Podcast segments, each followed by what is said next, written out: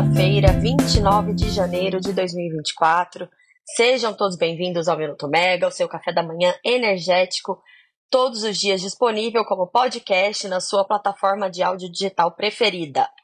Se você não quer perder um minuto, siga e favorite o nosso podcast no seu tocador, e assim você vai receber uma notificação todos os dias quando o episódio novo estiver disponível. Para seguir bem informado, acesse megawatt.energy e se inscreva para receber de manhã a Mega News, a newsletter mais completa do setor, com todas as notícias importantes que você precisa para iniciar o seu dia. Eu sou Camila Maia, jornalista da Megawatt, e o nosso boletim de hoje, para iniciar a sua semana, tem é, notícia importante sobre a S Brasil, expectativas elevadas aí sobre a vinda do presidente da Agência Internacional de Energia ao Brasil essa semana, repercussões de declarações do ministro Alexandre Silveira a respeito de possíveis novas medidas provisórias no setor, além de Itaipu Nacional, assunto que a gente tem falado bastante nas últimas semanas. E temos ainda os destaques da nossa semana. É, tem previsão de decisão sobre assuntos bem importantes do setor no Tribunal de Contas da União, o TCU. Vamos começar então pela S Brasil. Ontem, o colunista do jornal O Globo, Lauro Jardim, informou que a americana AES contratou os bancos Itaú e Goldman Sachs para vender os seus ativos de geração de energia elétrica no Brasil. E aí, segundo o colunista, essa operação marcaria a saída da AES do Brasil alguns anos depois que a empresa vendeu os seus ativos de distribuição de energia no, no país, com destaque aí para a antiga Eletropaulo, atualmente Enel São Paulo, que foi vendida em 2018. E aí a AES resolveu se concentrar em geração, vendeu também ativos de geração termoelétrica e ficou apenas com é, um portfólio aí de, de geração renovável cada vez em maior crescimento. A AES, por sua vez, é, disse que, aliás, foi quem, quem, quem se pronunciou foi a própria S Brasil, que é uma subsidiária da americana AES, e ela informou que a sua controladora avalia alternativas para financiar o crescimento da companhia e melhorar a sua estrutura de capital. Indicando então que essa venda de ativos talvez não seja uma saída do Brasil, mas sim uma reciclagem de capital, ou seja, uma forma de você levar dinheiro novo ao caixa da empresa para reduzir o seu endividamento e permitir aí novos projetos. É, algumas fontes com que eu conversei dizem que no fim das contas o desfecho vai depender muito do mercado. Existem de fato investidores estratégicos com apetite para arrematar as operações de uma empresa como a S. A S tem 5,2 gigas em projetos em geração renovável operacionais nesse momento e mais 4 gigas que serão desenvolvidos aí nos próximos anos, que podem ou não ser desenvolvidos nos próximos anos. Aí, nesse caso, depende de conjuntura de mercado, de preço, de contrato, de financiamento, enfim. Mas não deixa de ser uma, uma possibilidade de crescimento bem grande, né? Nas últimas divulgações de resultados, é, as empresas, né, como é, vocês devem saber, empresas de capital aberto que têm ações negociadas na bolsa, elas precisam publicar os seus resultados trimestralmente. E aí, nos últimos trimestres, a S Brasil tem falado sobre a questão do seu endividamento. É um endividamento que está alto, mas porque a empresa está numa situação de fim de ciclo de crescimento. Então, ela está concluindo muitas obras, iniciando a operação de muitos ativos, e esses ativos eles estão começando a gerar caixa. Esse caixa, por sua vez, vai amortizar essa dívida. Ainda assim, a ela está aguardando uma oportunidade, pelo menos foi o que a empresa disse no final do ano passado. Ela ainda aguardava uma oportunidade no mercado para trocar uma dívida de curto prazo por uma dívida mais longa e barata. E para isso, para contribuir com esse movimento de desalavancagem, é, a empresa chegou até a admitir que considerava desinvestimentos, mas falou ali em desinvestimentos pontuais e não em grandes vendas de ativos. A gente vai acompanhar porque esse movimento deve ser bem frequente em 2024. A gente tem ouvido muito sobre ativos de geração renovável que estão no mercado, muitas empresas concluindo aí ciclos de crescimento e buscando dinheiro novo para investir em novos projetos. A gente também tem muita gente querendo comprar. A gente também é, espera movimentação aí na venda de projetos ainda não construídos, mas com outorga enquadrada como incentivada, ou seja, os famosos PPAs com desconto pelo uso da rede. É, esses contratos eles tão, são cada vez mais raros, né, conforme vai passando o tempo, por conta da, da lei que determinou o fim aí da, do subsídio é, para as fontes incentivadas.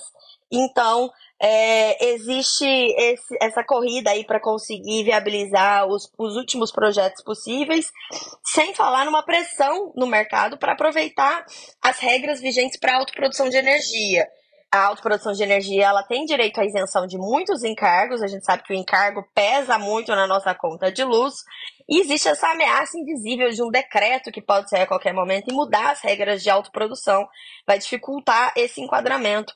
Então também tem essa pressão para aproveitar isso enquanto é possível e desovar projetos. Bom, vamos mudar agora de assunto, falar sobre a agenda do Fatih Birol, que é o presidente da Agência Internacional de Energia, e é, está de visita ao Brasil essa semana. Ele chega hoje ao Brasil. Vai ser a terceira vez dele no, no país e a segunda vez como presidente aí da, da Agência Internacional de Energia, que é como se fosse um Ministério Internacional dos Ministérios de Minas e Energia. É, é, um, é uma entidade muito importante.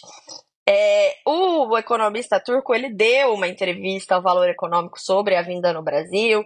Ele falou ali, né, que o país, por ocupar a presidência do G20 nesse ano e a, da COP 30 em 2025, que será em Belém, ele vai ter a oportunidade de influenciar o debate internacional sobre transição energética com uma perspectiva de mais inclusão, justiça e equidade. E aí o Bihol destacou a importância da bioenergia pediu a atenção dos formuladores de políticas para essas tecnologias é, e destacou que o Brasil, que responde até por uma parte bem grande né, do crescimento da, das energias renováveis do mundo, tem esse papel de destaque, é, precisa li liderar mais essas conversas. É, o, o, presidente da Agência Internacional de Energia ele vai se encontrar então no Brasil com os ministros Alexandre Silveira, de Minas e Energia, Mauro Vieira, de Relações Exteriores, Marina Silva, de Meio Ambiente, Fernando Haddad, da Fazenda, Luciana Santos, da Ciência, e o vice-presidente Geraldo Alckmin, que também é ministro do Desenvolvimento, Indústria, Comércio e Serviços.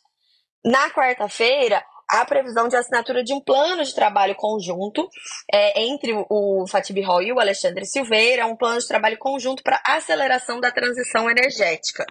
É, e vai haver uma cerimônia em Brasília, seguida de uma, uma, uma, uma entrevista para a imprensa. Então, e ele fica aqui no Brasil até dia 1 de fevereiro, quinta-feira. É isso mesmo, gente. Essa semana a gente já entra em fevereiro. Bom, falando do ministro, ah, falando do ministro Alexandre Silveira, a gente comentou muito aqui na semana passada sobre o impasse em Itaipu Nacional. Está com o orçamento travado por uma falta de acordo entre o Brasil e o Paraguai sobre o preço da energia. É, chegou até a uma ameaça de dar calote nos salários dos funcionários, mas uma determinação judicial fez com que a usina pagasse esses salários na semana passada. É, caso contrário, é, havia até uma ameaça de greve. E, e aí o, o veio, trouxe muito à tona essa questão, né? Esse impasse, como é que tá essa negociação. É, a Folha de São Paulo chegou a publicar uma reportagem falando que o presidente Lula, é, o presidente Luiz Inácio Lula da Silva, chegou a ameaçar romper o contrato com o Paraguai, seria um evento é, diplomático bem importante. E aí o ministro de Minas e Energia, o Alexandre Silveira, ele comentou isso na, na sexta-feira passada. É, ele negou que o governo brasileiro cogite romper esse acordo com o Paraguai sobre a compra de energia excedente que é gerada na usina. É, o Silveira disse que então que essa negociação está sendo diplomática e que o modelo de gestão compartilhada de Itaipu é um modelo de sucesso. Itaipu, é, muitos não sabem, mas tem uma gestão compartilhada entre Brasil e Paraguai, e tem, assim, uma, é, um, uma gestão brasileira e uma gestão paraguaia, né? Cada executivo brasileiro tem o seu espelho no Paraguai. Então, sempre é tudo feito por consenso. Segundo a agência de notícias Reuters, o Silveira disse que o maior estresse, é, que, aliás, Segundo a Reuters, o Silveira disse que o estresse na negociação entre Brasil e Paraguai ele é natural e legítimo, porque as características do Brasil e do Paraguai são diferentes. De fato, o Brasil é um país muito maior que o Paraguai e compra o excedente não usado pelo país vizinho. É, cada país tem direito a 50% da energia de Itaipu, mas o Brasil ele acaba comprando de 30 a 35% dessa energia e fica ali com mais ou menos 85, 80% da energia da usina. O Paraguai fica com 15 a 20%. Historicamente, isso tem acontecido. É, o Silveira falou que ainda hoje, nessa segunda-feira, ele teria uma reunião com o diretor brasileiro de Itaipu, Enio VR, para avançar internamente no entendimento do lado brasileiro e amadurecer esse assunto antes de avançar nas conversas com o Paraguai, sempre levando em conta a posição do governo de ser muito rigoroso com a questão tarifária. Essa agenda do Silveira com o Itaipu não está na agenda oficial dele até o momento. Bom, falando nisso, o ministro na sexta-feira também falou ali sobre a questão tarifária, né? E é, voltou a falar sobre aquela medida provisória prometida no ano passado, que vai ajudar ali a amortizar impactos tarifários na conta de luz, é, ao usar, desviar recursos dos fundos da Eletrobras. A Eletrobras, pela sua lei de privatização, foi obrigada ali a aportar alguns recursos em alguns fundos no setor, e aí a ideia é usar esse dinheiro para amortizar efeitos tarifários na conta de luz.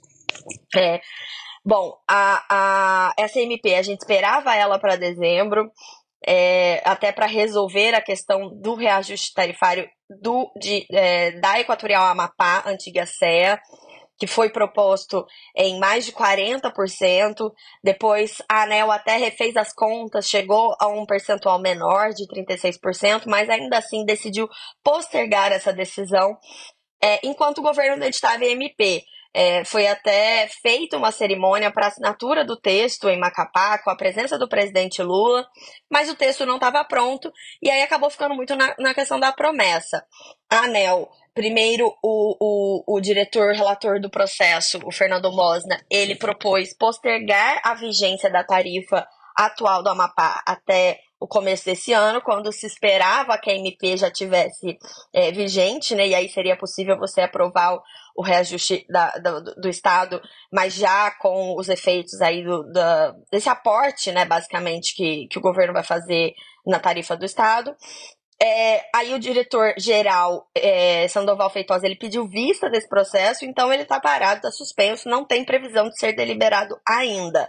Mas a promessa de Sandoval foi que, foi, que, se, que ele iria pautar o assunto assim que a MP estivesse publicada. É, enquanto isso, a concessionária, a Equatorial Mapá, ela segue acumulando então um passivo na operação da distribuidora, porque a tarifa recebida não está remunerando totalmente o serviço e esse passivo depois eventualmente ele vai ter que ser pago de alguma forma. A gente apurou que essa MP tem ficado num bate-volta da Casa Civil, entre, entre a Casa Civil e o Ministério de Minas e Energia. Em meio aí aos rumores de que o ministro da Casa Civil, Rui Costa, está participando da articulação de outros assuntos no setor de energia, tudo dentro do jogo de poder de Brasília. E isso ficou evidente quando é, o, o ministro Bruno Dantas, presidente do Tribunal de Contas da União, é, informou que iria adiar a deliberação no final do ano passado sobre é, a questão das concessões das distribuidoras de energia. O TCU iria apreciar ali é, as diretrizes propostas pelo governo né, para essa prorrogação. E, e, decidiu adiar esse, essa, essa, esse julgamento.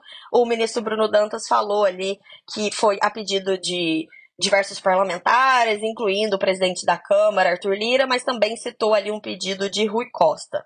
É, o ministro Alexandre Silveira, nessa, nessas mesmas declarações que ele deu na sexta-feira, né, ele falou também sobre a questão das distribuidoras de energia.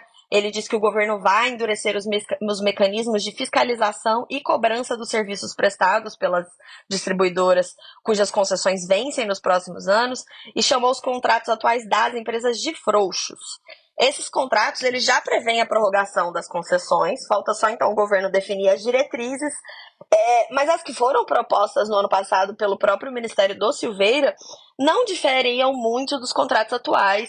É, os aprimoramentos eram basicamente os mesmos é, da, da última onda de renovação de concessões que aconteceu em 2015, ou seja, você atrelar a continuidade dos contratos ao cumprimento ali de uma série de, de critérios de qualidade do serviço prestado. É, agora, o TCU, então, na semana passada, a gente lembra, é, liberou o Ministério de Minas e Energia para avançar aí com, com as diretrizes da, da distribuidora, primeira que vence, né, que é a EDP Espírito Santo. A gente está esperando a publicação, então, dessas diretrizes a qualquer momento, porque o TCU, ele, ele decidiu que vai avaliar caso a caso então não vai dar um aval assim para o governo ir lá e renovar todas as concessões antes da hora. Vai ser uma, uma, um processo caso a caso, conforme as concessões forem vencendo aí ao longo dos próximos anos. Esses assuntos eles devem ser discutidos hoje pelo ministro Alexandre Silveira numa reunião marcada com as entidades do setor elétrico. A agenda do ministro prevê um encontro de uma hora. A gente espera que ele fique presente em toda essa reunião, porque são muitas pessoas que vão participar e deve ser um dia muito importante para as agendas do setor elétrico. Inclusive, vai ser um desafio encontrar respostas satisfatórias para todos, porque é, vamos ter presidentes ali das maiores associações do setor de todas as fontes. Então a gente vai ter renováveis, fósseis, a gente vai ter consumidores, grandes e pequenos, transmissores, comercializadores, é, é, associações que representam aí novas tecnologias como armazenamento e hidrogênio. Então, é uma reunião bem importante e a gente vai acompanhar para ver se tem algum resultado. Já que a gente está falando de agenda, vamos aí para a agenda dos próximos dias.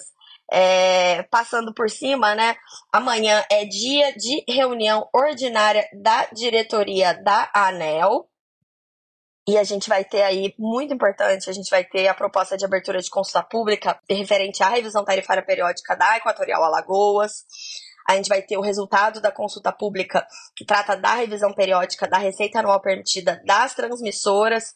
É, sem falar numa proposta de consulta pública para discutir o aprimoramento da regulamentação do programa Minha Casa Minha Vida. Saindo da, da reunião da ANEL, a gente tem ainda na terça-feira o segundo dia do LAIC, que é um evento muito grande do Credit Suisse. Esse ano, primeira vez do evento pós é, compra do Credit Suisse pelo BS. E aí, amanhã, o evento começou hoje, mas amanhã são previstas presenças aí de importantes CEOs do setor de energia. Então, a gente vai ter o Daniel Slaviero, presidente da Copel, o Fábio Zanfeliz, presidente da Auren, também teremos o Eduardo Rayama, que é o CFO da Eletrobras, e a, a perspectiva de presença do próprio ministro de Minas e Energia, o Alexandre Silveira. Na quarta-feira vai rolar o evento do Ministério de Minas e Energia com o Fatih Birol, que eu mencionei, mas eu destaco aqui também a pauta do Tribunal de Contas da União, que tem prevista a discussão de um recurso da ANEL é, quanto a uma decisão de novembro que suspendeu a concessão de novos descontos nas tarifas de uso do sistema de transmissão e distribuição, que a gente chama de tarifa fio. Essa suspensão é, veio porque o TCU entendeu que os agentes estão burlando as regras para descontos em fontes incentivadas, ao fatiarem os seus projetos de geração para ficar debaixo do limite da lei, que é de 300 megas no máximo. Já a ANEL entende que essa possibilidade de fatiamento dos projetos é prevista por lei e o recurso deve ser nessa linha. Bem importante porque há muitos enquadramentos de projetos em fonte incentivada que estão travados pela determinação do TCU. Outra pauta bem importante no TCU é um pedido de reexame do acórdão que apreciou a auditoria operacional feita no contexto do processo que analisa a retomada das obras da usina nuclear de Angra 3. Mas esses são assuntos que a gente vai aprofundar nos próximos dias. Eu fico por aqui, espero que vocês tenham uma ótima semana e até a próxima. Tchau, tchau, gente.